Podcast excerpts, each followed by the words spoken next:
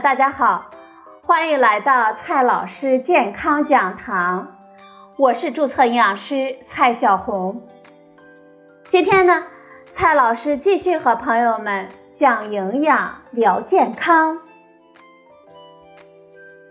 今天我们聊的话题是福寿螺。夏日来临，很多朋友都喜欢晚上约上一群朋友们去大排档吃宵夜，烤串儿、花毛一体、田螺等等等等，都是我们的最爱。不过，朋友们，你知道吗？经常有人因为吃田螺感染了寄生虫，后来发现呢，吃的并不是真正的田螺，而是福寿螺。这是怎么回事呢？今天呢，我们就聊这个话题。首先呢，先来看一下什么是福寿螺。福寿螺又叫大平螺、金宝螺、金苹果螺等等，外观呢与田螺极其相似，但是外壳的颜色比一般的田螺要浅，呈黄褐色。福寿螺的名字虽然听起来非常的吉利，但是实际上呢，它犹如瘟神一般。福寿螺并非我们中国的原生物种，它的原产地在南美亚马逊河流域。一九八一年，福寿螺从台湾首次被引入广东，并以致富产业的名号迅速的向内地蔓延。因为福寿螺的个头大。一只成年的福寿螺可以顶三四只的田螺，再加上呢，它也没有田螺那么娇贵难养，随便的扔在什么淡水水域都能茁壮的成长。所以啊，当时还将福寿螺的养殖作为科研的项目来引进呢。大家都希望新引进的福寿螺能够完全取代餐桌上的田螺，成为食用的第一螺。在那个年代呢，很多的地方都掀起了福寿螺的养殖热潮。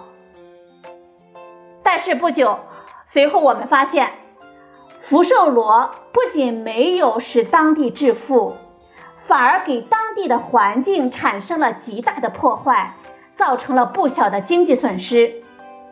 为什么呢？因为福寿螺太能长了，很快就威胁到了当地的生态。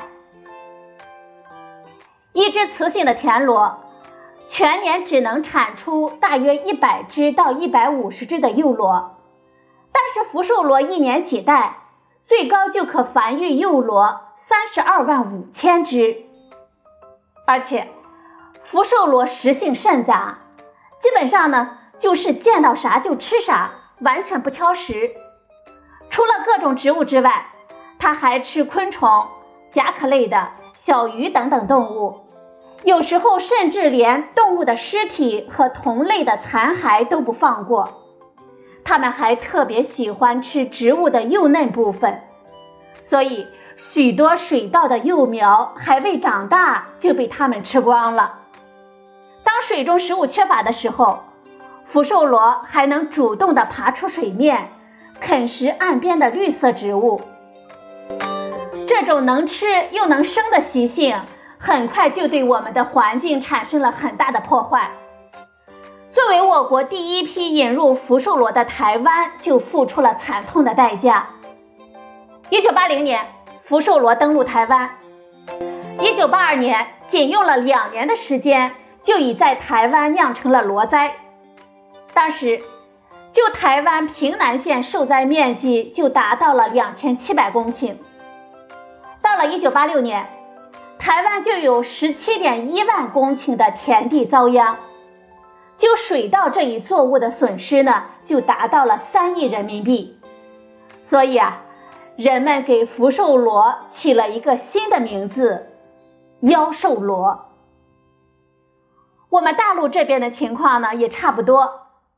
当初引入福寿螺的地区，人们很快发现了福寿螺不但不能带来什么经济的效应。还反倒危害了其他的农作物。福寿螺虽然比田螺要大，但是它的口感呢是非常差的，我们并不爱吃，所以养殖户也纷纷开始放弃了养殖。但是福寿螺竟凭着顽强的生命力和繁殖能力，失控地逃到了水田、池塘、沼泽等各种自然的水体。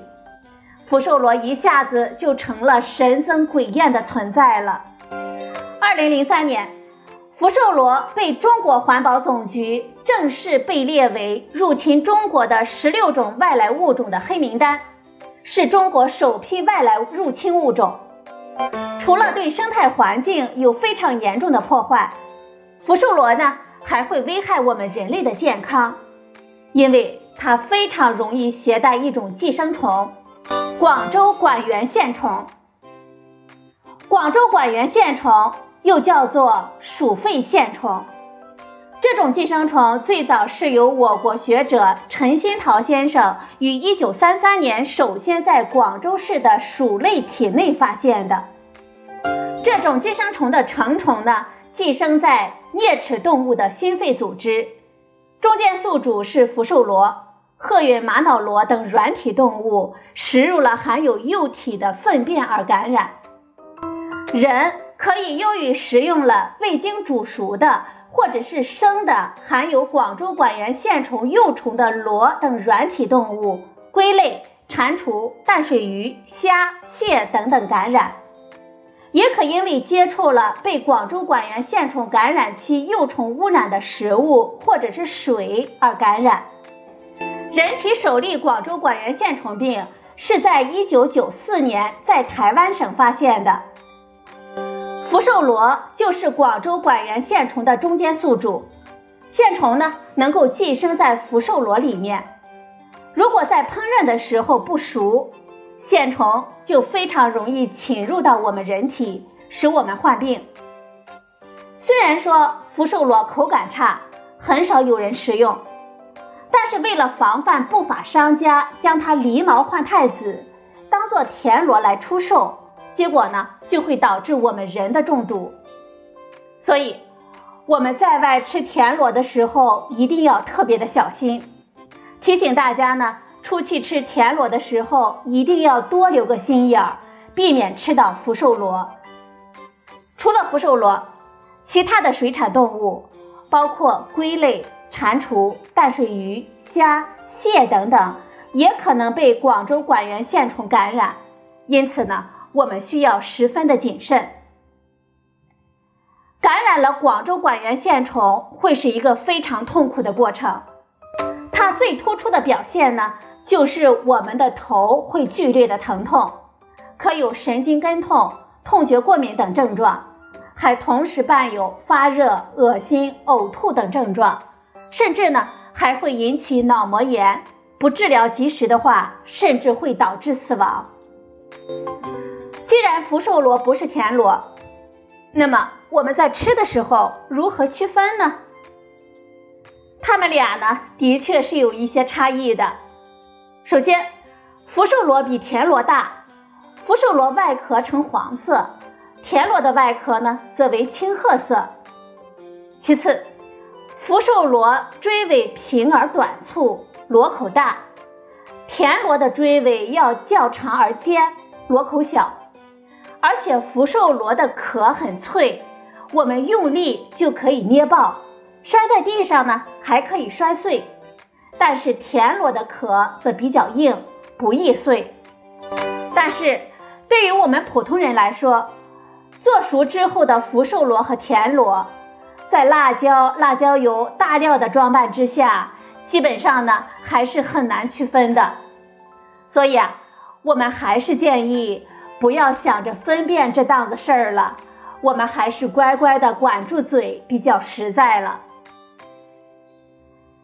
其实福寿螺呢，并不是不能吃，只要我们彻底的煮熟，寄生虫也是可以被杀死的。所以，在外面吃田螺，我们要尽量的去正规的餐厅，提醒厨师多煮一会儿，要熟透。